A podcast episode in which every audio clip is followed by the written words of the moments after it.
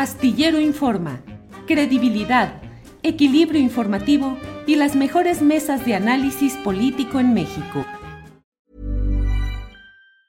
Hey, it's Ryan Reynolds and I'm here with Keith, co-star of my upcoming film If, only in theaters May 17th. Do you want to tell people the big news? All right, I'll do it. Sign up now and you'll get unlimited for $15 a month in six months of Paramount Plus Essential Plan on us. Mintmobile.com slash switch. Upfront payment of $45 equivalent to $15 per month. Unlimited over 40 gigabytes per month. Face lower speeds. Videos at 480p. Active Mint customers by 531.24 get six months of Paramount Plus Essential Plan. Auto renews after six months. Offer ends May 31st, 2024. Separate Paramount Plus registration required. Terms and conditions apply if rated PG. Millions of people have lost weight with personalized plans from Noom. Like Evan, who can't stand salads and still lost 50 pounds. Salads generally for most people are the easy button, right? For me, that wasn't an option. I never really was a salad guy. That's just not who I am. But Noom worked for me. Get your personalized plan today at Noom.com. Real Noom user compensated to provide their story. In four weeks, the typical Noom user can expect to lose one to two pounds per week. Individual results may vary. Bien, ya estamos aquí en nuestra mesa de seguridad. Ya está por ahí eh, Víctor Ronquillo. Víctor, buenas tardes. Hola, buenas tardes y buenas tardes al público que amablemente nos sigue.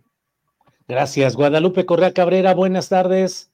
Muy buenas tardes, Julio. Eh, aquí muy contenta de estar contigo, con Víctor y con Ricardo. Muy buenas tardes a ti y a la audiencia. Gracias, Ricardo Ravelo. Buenas tardes. ¿Qué tal, Julio? Buenas tardes. Es un gusto saludarte. Saludo a Víctor, a Guadalupe, que ya se está con nosotros esta semana. Así y es. al público, a la audiencia también una, un abrazo que nos sigue, porque nos sigue. Guadalupe Correa Cabrera, vamos entrando en materia, pero antes de ello, ¿por qué no nos dices cómo te fue en El Salvador? ¿Qué viste? ¿Cómo están las cosas allá? Bukele, sus políticas la reacción social, la pacificación, una alta baja según las estadísticas del índice delictivo. ¿Qué nos dices, Guadalupe? Muchas gracias, Julio. Bueno, eh, rápidamente, porque tengo tantas cosas que decir. Mira, yo hemos hablado del tema de Bukele este, varias veces y, y, realmente yo no tenía idea de cómo estaba este país después del año 2016, 2015 y 2016 que pude ir al, a ese país, ¿no? Ese país que estaba realmente pues dominado por las pandillas, eh, por la violencia, era, un, era una cuestión en la que no se podía vivir.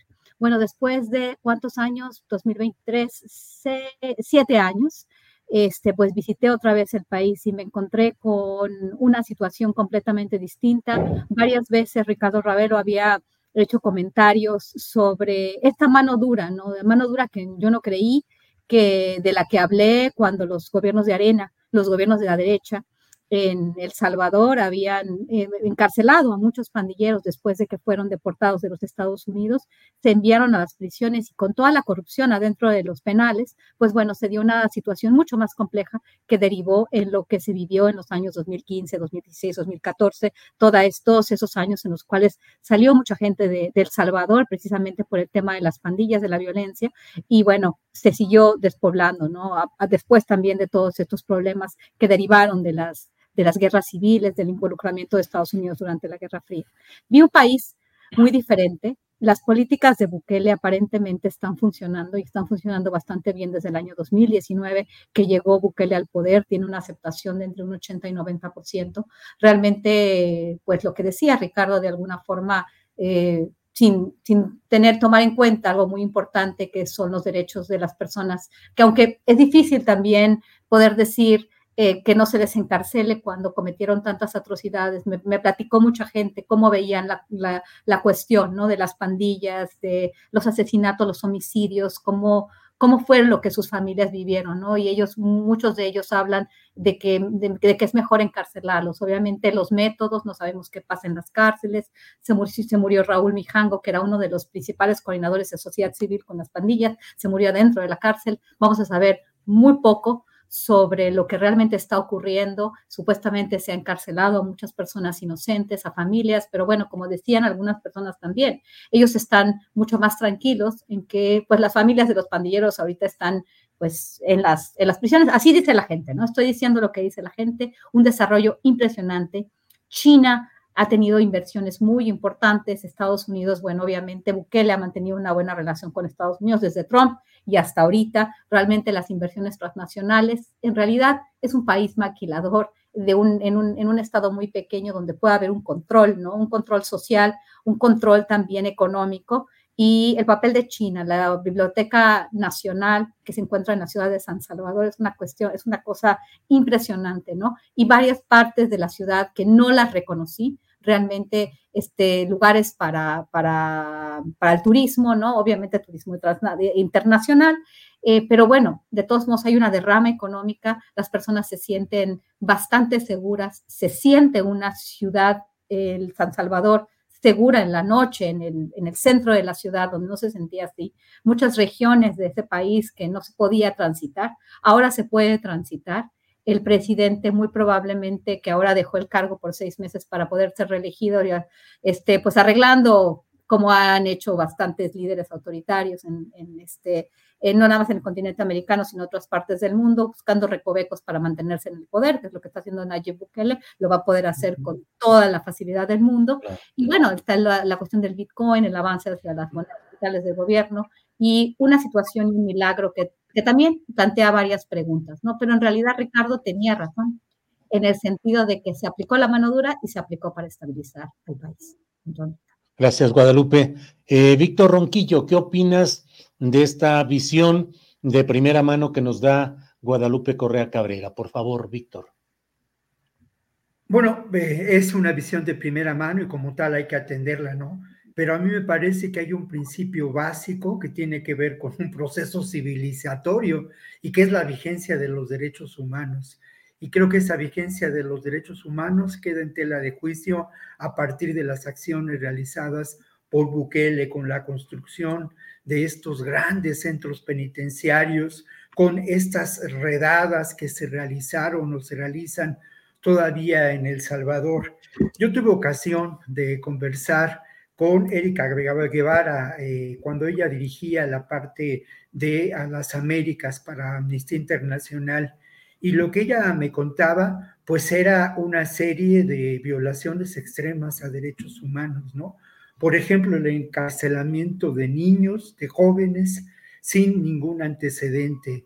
El solo hecho de que una persona fuera denunciada por un vecino de pertenecer a determinada pandilla, pues era motivo de eh, también de encarcelamiento.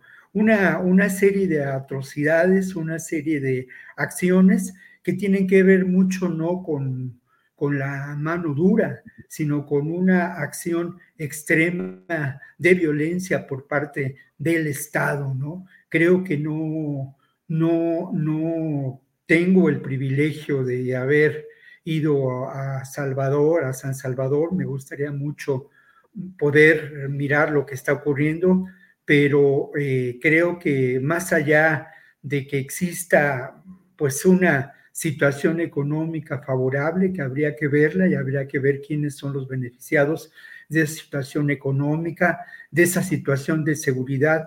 Había que mirar a fondo que eh, una construcción de este tipo en un país no, no puede darse, una supuesta pacificación de un país no puede darse a partir de la, de la violencia. No creo que eso es un retroceso histórico grave y que de alguna manera pues hace evidente, ¿no?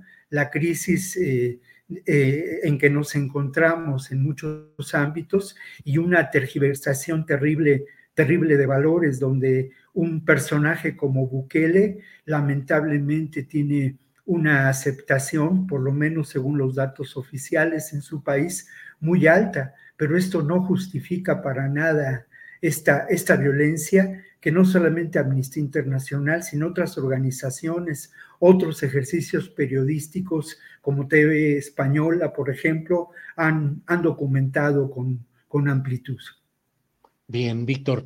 Eh, Ricardo Ravelo, ¿qué opinas de lo que nos eh, comenta, de lo que vio y conoció Guadalupe Correa en El Salvador, lo que comenta también Víctor Ronquillo? ¿Cuál es tu punto de vista, eh, Ricardo Ravelo, por favor? mira, Julio, este, ¿qué te diría? Eh, yo, yo he seguido algunas informaciones de, El Salvador y particularmente a partir de que tomó Bukele el poder. Y en realidad, este, yo aplaudo las medidas de Bukele y creo que ese pedacito de país que es El Salvador hoy es un ejemplo para el mundo de cómo se deben hacer las cosas. Y digo que es un ejemplo porque este, Bukele decidió hacerlas y las hizo. Y lamentablemente en México, pues las políticas son fallidas en materia de seguridad pública y hoy pues tenemos el, el, el tema gravísimo de que la gente empieza a hacer justicia por su propia mano, y es el caso de la matanza de miembros de la familia michoacana en el Estado de México, para impedir que les cobraran 10 mil pesos por hectárea eh, como eh, el derecho de piso. López Obrador no ha querido, no ha, no ha querido tomar una decisión frontal contra el crimen organizado. Eh, él está por la tangente, dice que atacando las causas, pero hay una causa central en México que no se combate, que se llama la corrupción en la política y que ha permitido toda esta impunidad que atroz que, que vivimos en México, eh, aunado a, a toda esta violencia verdaderamente desenfrenada. Lo de Bukele me parece que es una medida aplicable en cualquier lugar del mundo donde se decidan los presidentes a hacer las cosas correctas frente a la criminalidad.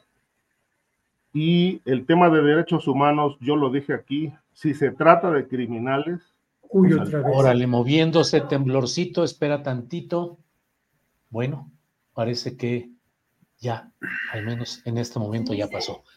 Adelante, adelante. Sí. Decía que si se trata de derechos humanos, eh, en el tema criminal, pues este, al diablo los derechos humanos, cuando se trata de la criminalidad, hay que encarcelarlos, hay que castigarlos y hay que limpiar los territorios de todo este lastre que impide la vida, la convivencia sana de la sociedad.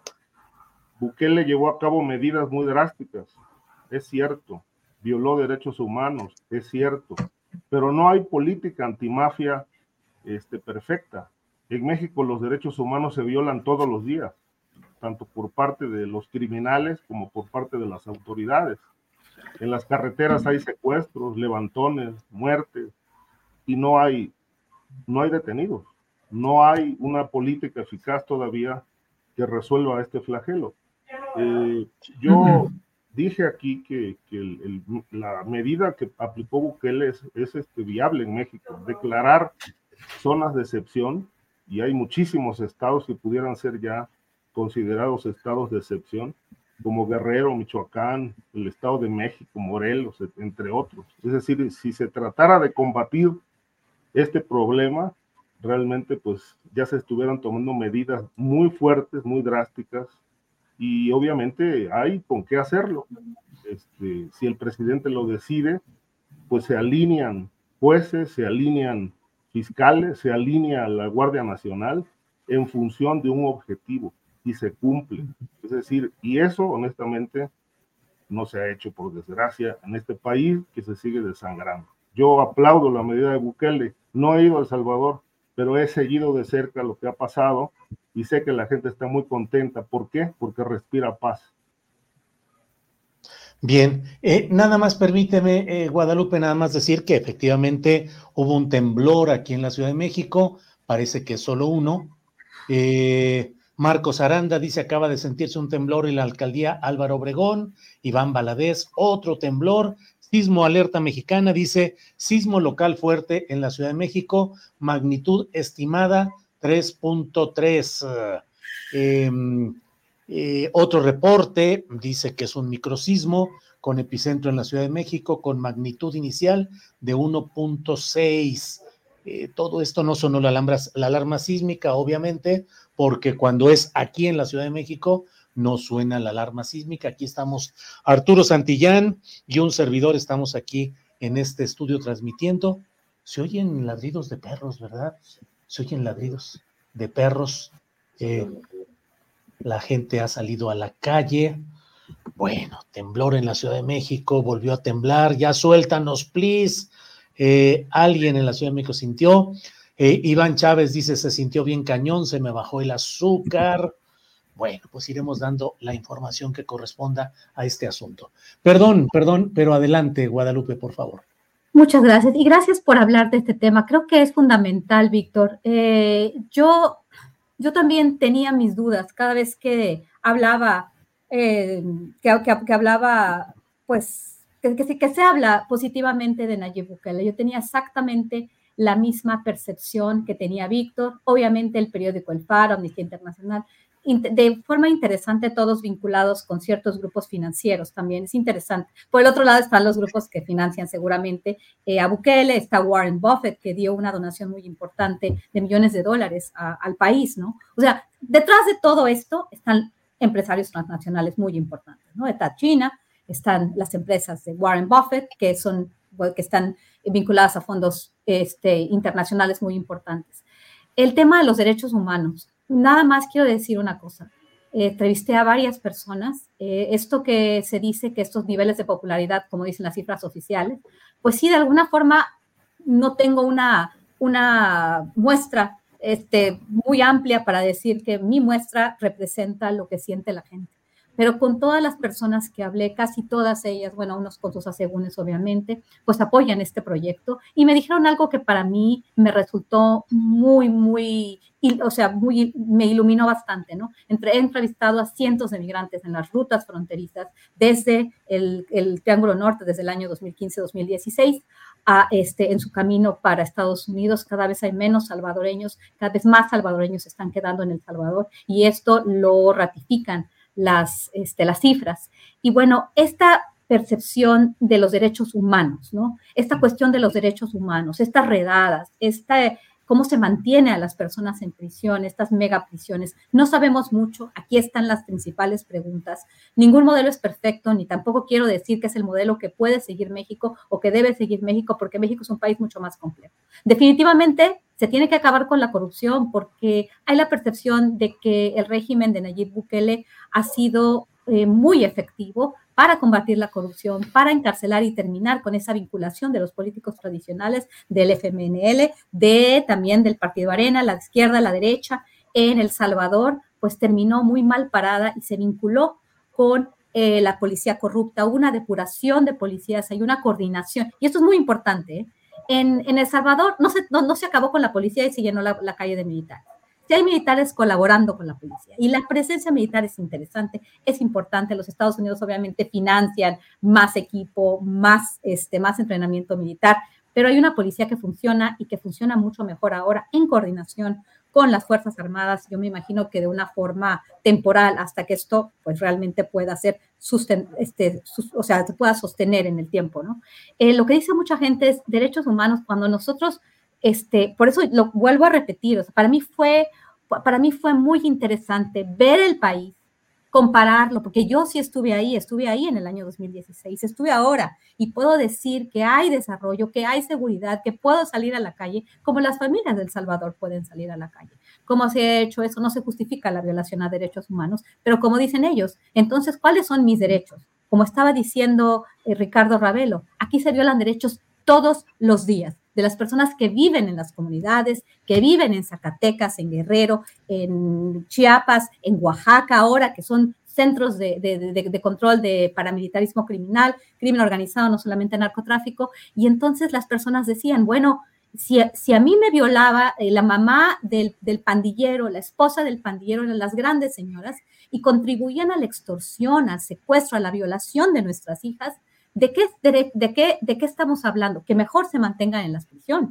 Y es una cosa, yo no digo que es este, la ley del ojo por ojo y diente por diente, pero es difícil vivir y es difícil juzgar y es difícil hablar de derechos humanos cuando no hemos estado en estos contextos de extremada violencia. Solamente quería decir eso. Bien, gracias Guadalupe. Eh, Sí, un segundito, mientras déjenme compartir nada más esta información aquí de lo que está pasando en la Ciudad de México. Tenemos algunos tweets de lo que está reportando ya. Parece, eh, se han activado ya las gestiones para ir eh, revisando lo que ha sucedido. Eh, el C5 nos dice, se registró sismo Con percepción en algunas zonas de la ciudad, mantenemos comunicación con eh, de protección civil. Recordamos a la ciudadanía que la alerta sísmica no se activa cuando el epicentro es en la Ciudad de México. La Secretaría de Gestión Integral de Riesgos y Protección Civil anuncia que activa los protocolos de protección. Estaremos atentos a la información que vaya surgiendo sobre este tema. Perdón, adelante Ricardo Ravelo. Sí, eh, solo un, dato, este, digo, porque me llama la atención eh, esto que maneja Guadalupe, plantea Guadalupe después de su viaje a El Salvador, es decir, los, las contradicciones o los extremos en cuanto a las popularidades de ciertos presidentes. O sea, Bukele violando derechos humanos da resultados y casi su popularidad raya en el 90%. En México, violando derechos humanos todos los días, eh, con política fallida frente al crimen organizado y sin resultados, porque ahí está la violencia y la sangre corriendo por todo el país, el presidente tiene una popularidad arriba del 60. Es inexplicable, la verdad. Ese era el apunte. Bien.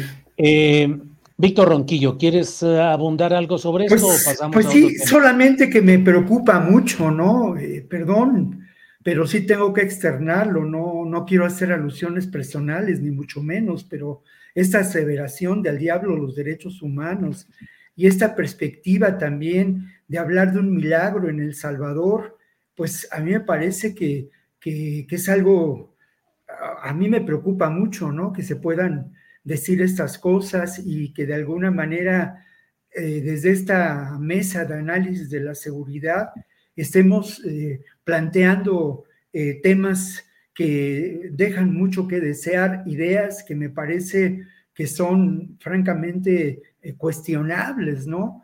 Y creo que más allá de lo que yo podría decir y argumentar, pues ahí están los informes, ¿no? De diferentes organizaciones. Creo que basta con poner en cualquier buscador El Salvador, derechos humanos. Hay lamentablemente eh, extremas violaciones a los derechos humanos, ¿no? Y esto no, desde mi punto de vista, no, no es justificable ni tampoco es equiparable la acción de los grupos criminales con... Eh, como violadores de los derechos humanos, es otra categoría, son delitos. Las violaciones de los derechos humanos, desde mi perspectiva, se dan a partir del ejercicio del Estado y ahora de grandes corporaciones, ¿no? Que pueden ser en un momento dado corporaciones criminales, pero ahí son delitos. Entonces creo que, que pues yo lo que le recomendaría al público para evitar eh, abundar en una discusión que me parece no, no, no, en la que yo pues me rehuso a participar, es, es eso, ¿no? Consultar los informes de organizaciones, eh, incluso American Watch, hay, hay muchas organizaciones que mm. documentan esta realidad y que pues hacen evidente que la salida que plantea la derecha, la dictadura, las manos duras y la violencia no, no son una alternativa y responden a, situaciones de extrema desesperación y lo otro que también quiero decir, que eso no está en los informes, pero, pero es algo también de lo que se habla, de lo que algunos colegas del Salvador, pues hablan de los arreglos políticos establecidos entre Bukele y este sector de la criminalidad en una alianza criminal que es muy frecuente entre la derecha y las organizaciones delictivas. Bien. Solamente Sí, eh, Ricardo. Apunto que, hay que completar la, frase, Víctor. Yo dije al diablo los derechos humanos si se trata de criminales. Y punto número dos, el tema de los derechos humanos, este, en efecto se ha violado en, El Salvador, pero hay resultados. Pero ¿qué, ¿qué, pasa con esto? Es decir, yo escuché un discurso de Nayib Bukele en la ONU y él ahí denunció que las ONGs en El Salvador eran brazos de la delincuencia organizada, que estaban financiados por ellos y se volvieron obstáculos, porque cuando siempre que se habla de derechos humanos, bueno, en México proliferan muchas organizaciones independientes defensoras de derechos humanos, pero no sabemos quién las financia. Eh, y se habla mucho de eso. Yo creo que sería pertinente que la unidad de inteligencia financiera eh, le metiera la mano, le metiera la lupa a las finanzas de esas ONGs, quién las está financiando, porque cada vez que aparecen o detienen a delincuentes, pues surgen como hongos organizaciones de derechos humanos para defender supuestas violaciones, que no, no niego que existan, pero hay que transparentar esa parte, así como el presidente ha exigido que se transparente todo, pues también hay que transparentar quiénes financian a las, ONG, a las ONGs que están detrás de la defensa de criminales. yo quisiera, Yo quisiera hacer otro apunte. Definitivamente, ¿quién está detrás de las ONGs que financian la, este, la protección de criminales? Y es bien interesante y podríamos tardarnos muchas horas en analizar cada una de ellas. Pero hacerlo otra, otra, eh, otro apunte. Cuando se habla de Bukele y la derecha, no entiendo realmente si estamos entendiendo la geometría política y sabemos lo que es derecha, lo que es izquierda, o algunos liderazgos sin justificar a Nayib Bukele. Nayib Bukele va para que vuela para ser un dictador suelo de América Latina. Eso no tengo la menor duda. Pero así como a Chávez se le permitió eh, con plebiscitos realmente poder llegar a poderse reelegir de manera indefinida, lo que ahorita puede hacer Nicolás Maduro, pues tiene que ver con la aceptación de la gente en una democracia. Y esto este, facilita la entrada a dictadores, sí, pero cuando se habla de la derecha hay que ser un poco más, eh, menos ideólogos, no, no, no ideólogos, pero más precisos en los términos y analizar los programas de gobierno. En primer lugar, Nayib Bukele ha dado muchísimos programas sociales y muchos de los programas sociales de Nayib Bukele, para conocimiento de muchos de ustedes, se parecen mucho a los programas de Andrés Manuel López Obrador el, dar eh, apoyo a las madres solteras, hacer guarderías, dar más apoyo a la mujer para que pueda entrar al mercado laboral, es una de las políticas más importantes de los programas sociales de Nayib Bukele. El apoyo a las personas de la tercera edad. Ha hecho para que, para extender su capacidad de llegar a toda la población y también, como lo ha hecho López Obrador, para tener el control de la sociedad a través de la cuestión electoral y los programas sociales, ha hecho muchas cosas que ha extendido la red de apoyo social. A eso no se le llama un presidente de derecha, pero es muy fácil hablar de que nosotros no estamos, no está en nuestra, en nuestra lógica ¿no? de operación de derecha. Nayib Bukele se ha relacionado con la derecha porque llega como un outsider y llega a desplazar al FMNL, que surge como una guerrilla, una guerrilla que buscaba la igualdad, pero finalmente llega al gobierno y se transforma en otra cosa y la corrupción, la falta de este, la falta de resultados fue muy evidente. Durante estos años, este, el país se convirtió en el país más violento de todo el globo terráqueo. En el año 2015, El Salvador era el país más violento del globo terráqueo, hablando del número de homicidios, ¿no? Entonces, eh, también habría que apuntar a qué nos referimos con derechos humanos y qué es la violación. Esta violación de derechos humanos que reportan eh, Human Rights Watch o America's Watch, que todos ellos interesante, han recibido dinero de la Open Society Foundation. No estoy diciendo que la Open Society Foundation no se preocupe por los derechos humanos, al contrario, tiene ciertos, eh, ciertos objetivos muy concretos en este sentido, pero también tendríamos que ver cuáles son estas agendas y a qué nos referimos con el tema de la, de la, de la desestabilización de ciertos gobiernos, que también a aquellos que, que financian, que son grandes metacapitalistas, que también se dedican al tema de bolsa, para qué eh, buscan ellos esta desestabilización de algunas naciones, ¿no? Para hacer ganancias en, cuestiones especulativas o, de qué, o de qué se trata, ¿no? Es muy importante la pregunta de Ravelo y también hay que ser mucho más claros con los conceptos y cómo catalogamos a los diferentes gobiernos en, en, el, tablero político, ¿no? En la geometría política. Bien. Eh, Víctor Ronquillo, ¿estás por ahí? Sí. Sí, aquí estoy. Eh, sí había apagado la cámara porque luego tengo problemas problemas con el Internet. No, bueno, habría que ver con quiénes, quiénes son los aliados políticos de Bukele en el propio, en el propio Salvador. Habría que ver también quién lo lleva al poder y, y cómo gestiona ese gobierno, ¿no? Y lo otro, indudablemente, su proyecto de seguridad es un proyecto de derecha, es un proyecto altamente conservador e insisto, Hey, it's Ryan Reynolds, and I'm here with Keith, co star of my upcoming film, If, only in theaters, May 17th. Do you want to tell people the big news? All right, I'll do it. Sign up now and you'll get unlimited for $15 a month in six months of Paramount Plus Essential Plan on us. Mintmobile.com slash switch. Upfront payment of $45 equivalent to $15 per month. Unlimited over 40 gigabytes per month. Face lower speeds. Videos at 480p. Active Mint customers by 531.24 get six months of Paramount Plus Essential Plan. Auto renews after six months. Offer ends May 31st, 2024. Separate Paramount Plus registration required. Terms and conditions apply if rated PG. Millions of people have lost weight with personalized plans from Noom, like Evan, who can't stand salads and still lost 50 pounds. Salads, generally, for most people, are the easy button, right? For me, that wasn't an option. I never really was a salad guy. That's just not who I am. But Noom worked for me. Get your personalized plan today at Noom.com. Real Noom user compensated to provide their story. In four weeks, the typical Noom user can expect to lose one to two pounds per week. Individual results may vary. Violador de derechos humanos. Pues sí, hay que revisar la geometría política, pero hay, tener, hay que tener muy claro que precisamente parte de una perspectiva de izquierda tiene que ver con la defensa de los derechos humanos. Y yo no puedo aceptar pensar que ahora El Salvador se ha convertido en un paraíso.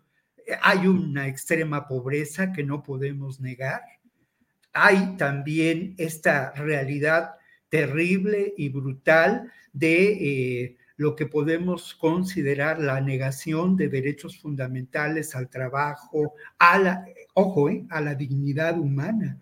Eso es determinante. En El Salvador existe la negación a la, a la dignidad humana. Y lo otro, perdonen ustedes, pero los criminales aún sentenciados y juzgados tienen derechos humanos.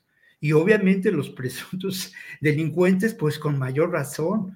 E, e, e, es decir, perdón, eh, eh, el tema de derechos humanos no corresponde únicamente y de ninguna manera a, las, a la academia y a las organizaciones no gubernamentales. Nos compete y nos corresponde a todos defenderlos y precisamente de eso se trata, ¿no? Yo estoy convencido que el tema de la cultura de los derechos humanos es un tema fundamental en un proceso civilizatorio y que precisamente eh, parte de la crisis del sistema mundo en que nos encontramos tiene que ver con la degradación terrible, ¿no? De eh, estos eh, derechos y y la presencia cada vez más clara de eh, mm, gobiernos, tanto en América como en Europa, que buscan eh, el, conservadurismo y que expresan eh, férreamente afanes dictatoriales y violatorios de los derechos humanos y de la dignidad humana como esencial, como algo esencial para para nosotros. Bien. Eh, bueno, pues podemos pasar. sí, punto, adelante. Un, detallito. Este, ninguna política es perfecta. Eh, yo creo que lo del Salvador es, este, es muy claro. Ahí están las denuncias, pero hay resultados. Yo creo que la gente es lo que le aplaude a Bukele. Este, hartos de violaciones, hartos de crímenes, hartos de secuestros, hartos de todo, pues llegó un presidente, tomó una decisión y ahí están los resultados. En México llevamos cinco años y el presidente nada más nos, nos está dando a tole con el dedo que las causas, que se están combatiendo las causas, que la delincuencia también es pueblo, que hay que defender los derechos humanos, pero no tenemos resultados. Y yo creo que en política, en estricta política, lo central, lo esencial son los resultados. Y eso en México no los tenemos.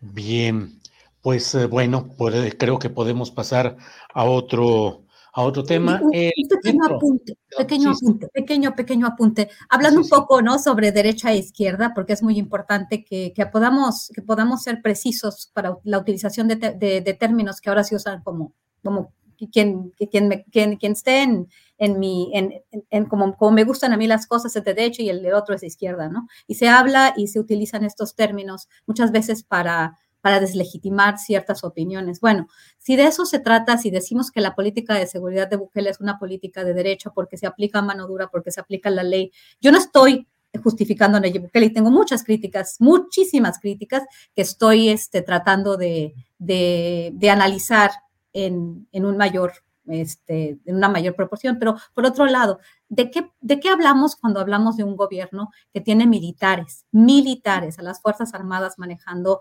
áreas más allá de la seguridad? O, este, monopolizando la seguridad pública a nivel federal y haciendo que las Fuerzas Armadas, que es una, este, una institución que usa la derecha, eh, entonces, ¿qué le vamos a llamar al gobierno de Andrés Manuel López Obrador? De derecha, simplemente, no simplemente, porque ha utilizado a los militares para operar funciones básicas de la vida pública más allá de la seguridad. Eso por un lado. Por el otro lado, no apoyo a Nayib Bukele. Realmente en el tema de la seguridad ha sido efectivo, ha podido poner en práctica un experimento, yo a veces pienso, que se puede solamente realizar en un país tan pequeño de menos de 7 millones de habitantes como El Salvador. Vamos a ver qué es lo que le depara a ese país. ¿Por qué? Porque está la cuestión del Bitcoin, es un avance hacia las CBDCs, Central Digital, este, de los, las, este, perdón, las eh, monedas digitales de bancos, de, la banca central, eh, las, este, eh, este, este camino hacia, hacia poder hacer una mejor supervisión, quitar el dinero en efectivo, que probablemente también es algo que, preocupa mucho, ¿no? Esta hipervigilancia que también se mantiene, no, no solamente a través de los monederos electrónicos que ha puesto en práctica o que ha, o que ha regalado, que ha, que ha, dado el gobierno para poder controlar también las remesas, para poder controlar los ingresos este, de, de, los habitantes que viven en otros países eh, y que mandan dinero principalmente en Estados Unidos. Hay muchas cosas que criticarle a Nayib Bukele. Pero en el tema de la seguridad sí me llamó mucho la atención. Simplemente hago apuntes de lo que yo vi y todavía tengo muchas cosas que decir sobre Nayib Bukele, que no necesariamente son positivas. Solamente quería decir también eso. Bien, antes de seguir con los temas propios de esta mesa, déjenme decirle que eh, reportan que hay 111 inmuebles desalojados. Hasta ahora hay saldo blanco. Sigue la revisión de inmuebles, según lo que ha dicho el secretario de Seguridad Ciudadana de la Ciudad de México, Pablo Vázquez. Y por otra parte, está lo que ha colocado el Sismológico Nacional. Sismo de magnitud 2.4, localizado 4 kilómetros al sur de eh, la alcaldía Álvaro Obregón de la Ciudad de México, eh, profundidad un kilómetro. Son los datos que está dando a conocer hace un minuto el Sismológico Nacional. Eh, bueno, cuatro minutitos ya de que fue emitido este mensaje. Estaremos atentos a lo que siga en este tema.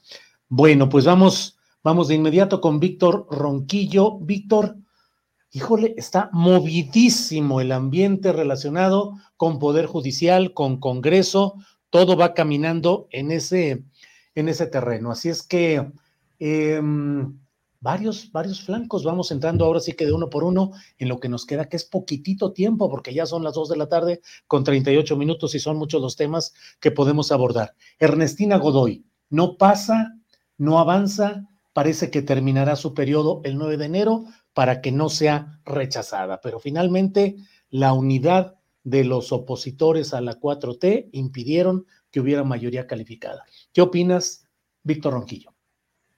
Bueno, pues la verdad es que eh, me parece lamentable porque la política es eh, establecer acuerdos, establecer puentes, generar, eh, pues generar el futuro, ¿no?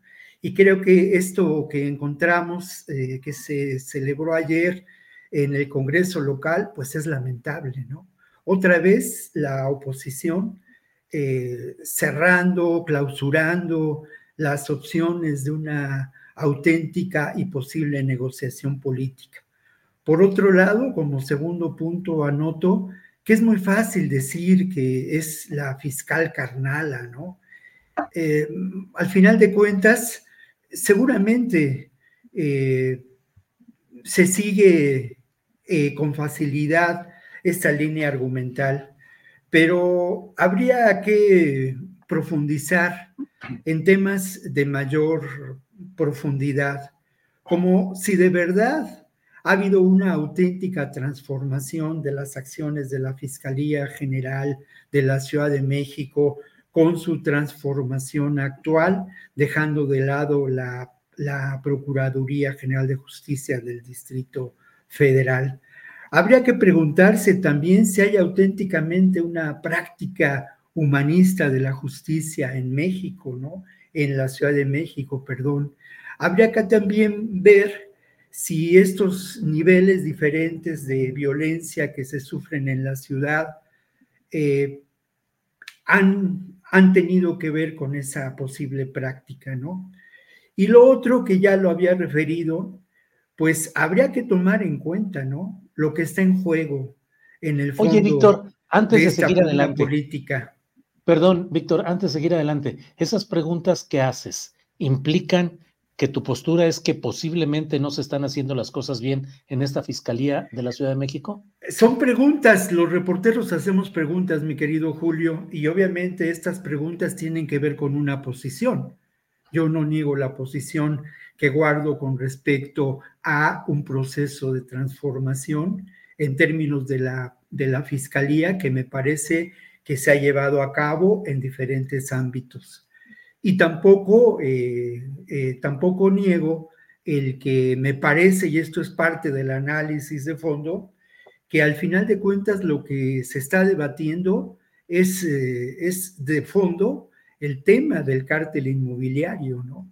El tema de esta vinculación entre la delincuencia y la política, la política y el quehacer político asumido como negocio por parte de este grupo panista que establece ya un control en la Ciudad de México y que a partir de la acción de Jorge Herrera como coordinador de la bancada panista, ex alcalde aquí en Benito Juárez, vinculado a esta realidad del cártel inmobiliario como un primer, eh, como las primeras acciones que se llevaron en torno a esta realidad, bueno, eh, lo que está de fondo es eh, la, propia jefatura de gobierno de la Ciudad de México, el control del PAN de la Ciudad de México y las aspiraciones de que este grupo político, encabezado por Jorge Herrera, del cual son parte Bonrage,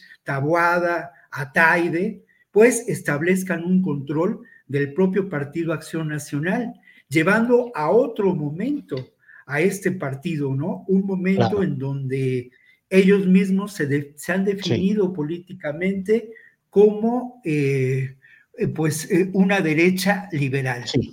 Ojo con la vinculación que pueden tener con definiciones políticas como la del derecho, el, libertario de derecha del cono sur, ¿no? Bien, gracias.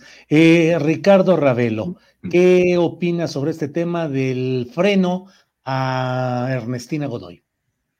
Mira, eh, Julio, yo creo que hay muchas resistencias y, e intereses, ¿no? Es una mafia, eh, obviamente, golpeteando a otra mafia, porque no, yo no le veo nada extraordinario a la señora Ernestina. Es decir, ahí está la Ciudad de México, que tiene el primer lugar en consumo de drogas en toda la República Mexicana, y los cárteles este, que operan eh, locales, más los que se han eh, incorporado, que son Sinaloa, Jalisco y todas las otras redes que ya hemos este, dado cuenta aquí en este espacio. De tal manera que, bueno, eh, hay muchas fallas. Ella presume avances y ha desplegado un, enorme, este, este, una enorme campaña publicitaria para, para este, destacar sus bondades como fiscal, pero yo creo que pues ella tiene un papel muy claro que venía, venía jugando, que es el, papel de tapadera. Yo lo dije aquí y lo, y lo reitero.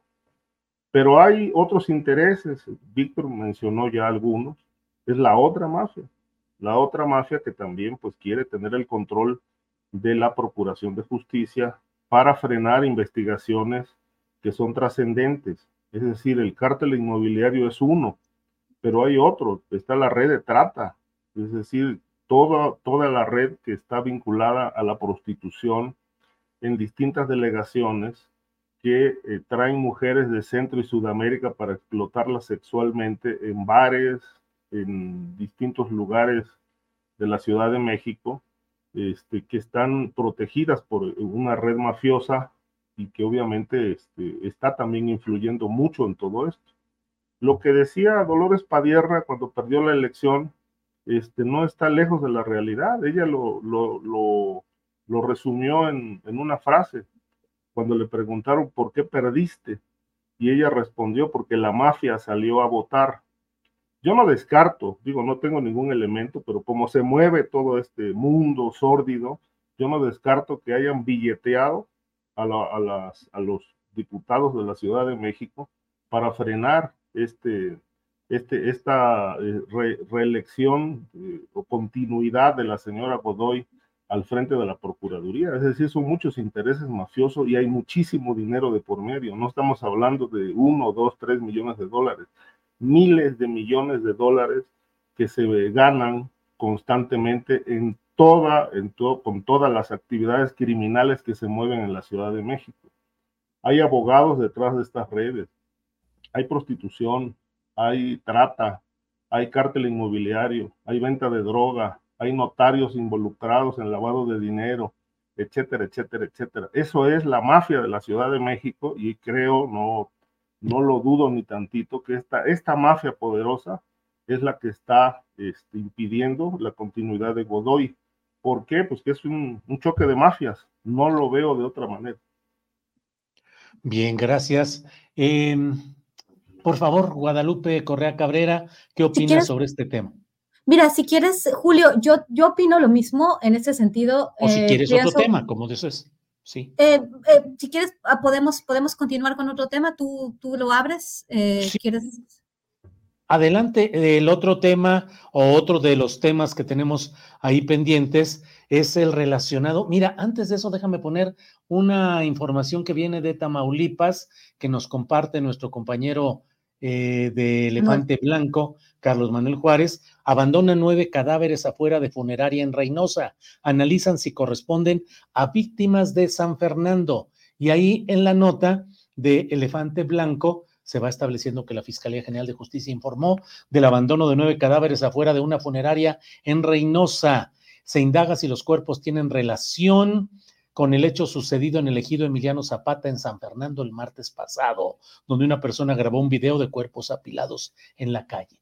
Debo decir, además de todo esto, que una fuente de la Fiscalía General de la República me dijo que en realidad se está calentando mucho el norte de Tamaulipas y que en particular la gente del Mayo Zambada ya entró a esa región de Tamaulipas en alianza con el cártel del Golfo y el grupo llamado Los Metros doy esa información, decir la información que nos da Elefante Blanco y luego los comentarios que yo obtuve por el lado de la Fiscalía General de la República, de una fuente de ahí. Y por otra parte, bueno, pues los temas eh, Guadalupe el desafuero de Uriel Carmona, el fiscal de Morelos, que ahora el Congreso de Morelos dice que no acepta el desafuero ordenado por eh, la Cámara Federal de Diputados, parecido a lo que pasó en Tamaulipas con García Cabeza de Vaca. Por favor, Guadalupe. Sí, exactamente. Es, esos son temas complejos. No sé si me gustaría un poco abordar el tema de Tamaulipas, eh, porque, porque me, parece, me parece clave, ¿no? Este, porque también no solamente, bueno, nada más para continuar con eso y probablemente lo de Uriel Calamona lo, lo, podrían, lo podrían analizar más mis compañeros. Me interesa bastante el tema de Tamaulipas, ¿no? En, el, en este contexto ya privatizaron la primera carretera de Tamaulipas, ¿no?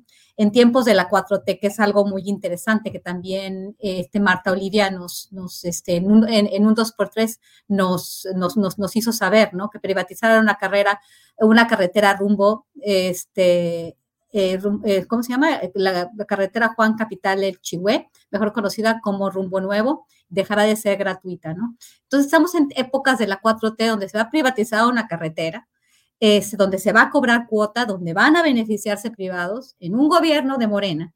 Y en este sentido tenemos cuestiones muy complicadas. Cuando no tenemos control sobre lo que está pasando en el estado de Tamaulipas. Estamos hablando de Reynosa, estamos hablando de San Fernando. San Fernando ha sido una zona caliente que se había, eh, pues, se, había enfriado de alguna forma en los últimos años, pero vuelve a calentarse supuestamente que por la llegada del Mayo Zambado, Zambada, siempre con estas mismas historias, ¿no? De narcos, ¿no? Llega, llega el Mayo Zambada, pero ya había llegado el cártel Jalisco Nueva Generación y por eso se calentaban las plazas y de repente revive el cártel del noreste, los antiguos Zetas. Lo que sí es que Tamaulipas se está calentando, empiezan a otra vez a apilarse los cuerpos, no hay control, mientras tanto eh, las carreteras se están privatizando y si no hay control de la seguridad, yo estaba pensando hace un par de semanas, hace, hace, hace bueno, antes de lo que sucedió en, en San Fernando, dije, ahora sí, ya llegó la 4T, no dije que fuera por eso, ¿no? Pero me pareció interesante que salió cabeza de vaca y aparentemente las aguas se calmaron y que ya el, Estado iba a surgir de otra forma, ¿no? Este tipo de informaciones sobre la llegada del Mayo Zambado y su alianza con el cartel eh, del Golfo, este, me parece extraña, ¿no? Siempre otra vez estos personajes, este, de alguna forma los de siempre mexicanos, ¿no? ¿Por qué se está calentando? la frontera con Tamaulipas. Me preocupa porque vienen este, tiempos electorales, se puede calentar la frontera. Eh, como, como, bien decía eh, Ricardo Ravelo en el caso de la Ciudad de México, ¿no? Estas mafias. Parece, parecía ser que lo del tema de Ernestina Godoy es mafia contra mafia. Tienes a tu fiscal carnal, tienes a un fiscal que está, que va a apoyar que va a proteger a aquel que deja el gobierno, que es precisamente pues la aspirante a gobernar este país. Obviamente, pues su suplente es parte de este grupo, el señor, este, el señor Martí Batres, pues obviamente es pues una, una extensión del gobierno de Claudia Sheinbaum, mantener ahí a un fiscal, eh, a una fiscal que, que, conoce todos los tejes y manejes de las mafias, pues es importante. Y por el otro lado, la otra mafia no quiere que esta mafia siga controlando pues espacios muy importantes para poder extraer rentas. Lo mismo está sucediendo en Tamaulipas. Hay un fiscal carnal de García Cabeza de Vaca que sigue operando en el Estado, ya no habla, ya no dice nada, pero sigue ahí y siguen las cosas poniéndose calientes cuando es conveniente para fines geopolíticos, para fines de probablemente Estados Unidos o también este, muy probablemente, y lo vamos a ver el próximo año, para la gente de cabeza de vaca que sigue teniendo, que perdió ciertas posiciones claves, que perdió el poder, que perdió la posibilidad de seguir haciendo un negocio y que también posiblemente pueda estar relacionado con los grupos que están causando esta inestabilidad. En lugar de hablar del Mayo Zambada, como lo han hecho en, en últimas fechas, ¿no? También a mí me llegó este reporte hablando del Mayo Zambada, hay que hablar de quién está detrás de estos grupos, quién está detrás de estos asesinatos y con qué objeto este, se, manifiestan así, ¿no? ¿Con qué objeto se empiezan otra vez a mostrar los cuerpos y mostrar la violencia para atraer la atención quizás de la Guardia Nacional o quizás de los medios internacionales? Gracias, Guadalupe. Vamos ya en la etapa del postrecito, Ricardo. No, perdón, Víctor Ronquillo, por favor. Sí, que aparte, perdón, ustedes ando salte y salte porque no tengo internet. No, es terrible, me he tenido que estar moviendo, ¿no? Pero, pero bueno, pues es parte del oficio y una disculpa para el público. No, adelante, adelante. Que sigue y de verdad, pero es estar haciéndole la lucha, porque además creo que yo con el temblor o algo así. Bueno, ya estamos en el momento de los postrecitos y bueno, creo que eh, yo, yo siempre procuro tener un postre dulce y ahora tengo para ustedes un libro que quiero compartir, bueno, que aparte no sé ponerlo aquí en la cámara, pero se llama En Tierra de Nadie y es editado por Gris Tormenta, una editorial, digamos, independiente de una enorme calidad. Y lo interesante de este libro es que precisamente presenta una perspectiva escrita por escritores, perdonen la redundancia, eh, que tienen que ver con el proceso migratorio.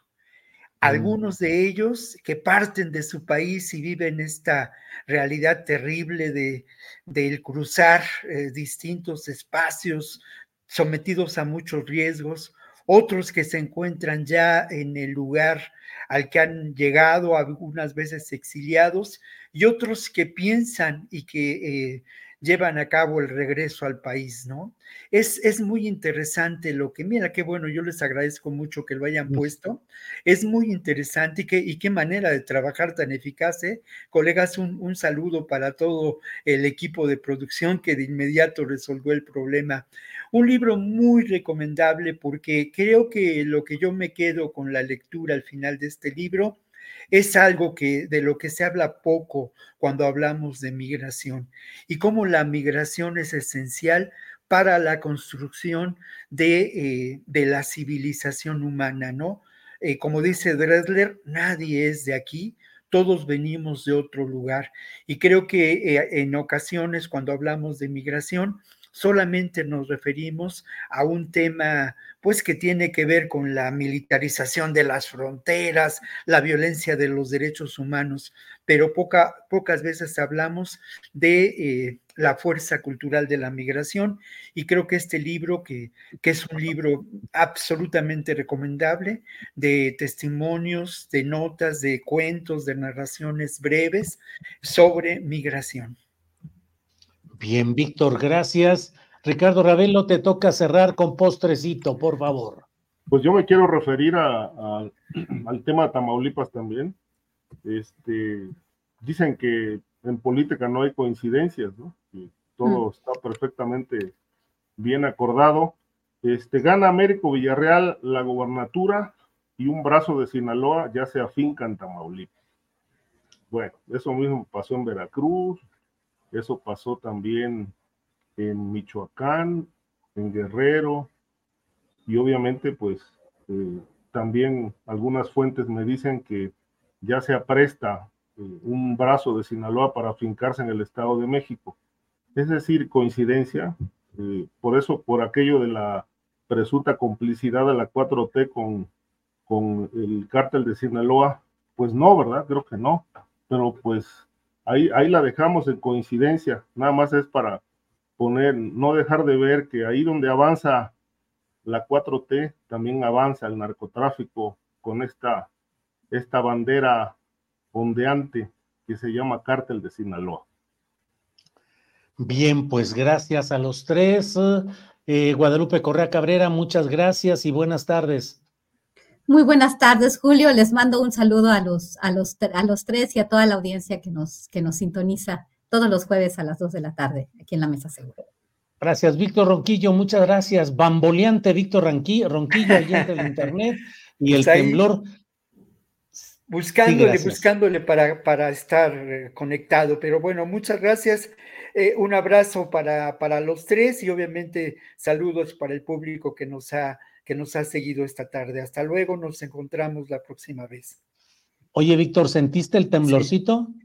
Fíjate que aquí abajo de la casa, tu casa, de pronto, como sucedió la semana, la semana, en la semana en la anterior, sientes como un sopetón, ¿no? Así, terrible, justo como si se moviera la computadora, entonces sí, sí, sí lo sentí. Y, y, bueno. yo vivo cerca de la, en la Benito Juárez, pero ya hacia el rumbo de Miscuac, entonces pues sí se siente. Sí, que es ahí donde está justamente todo.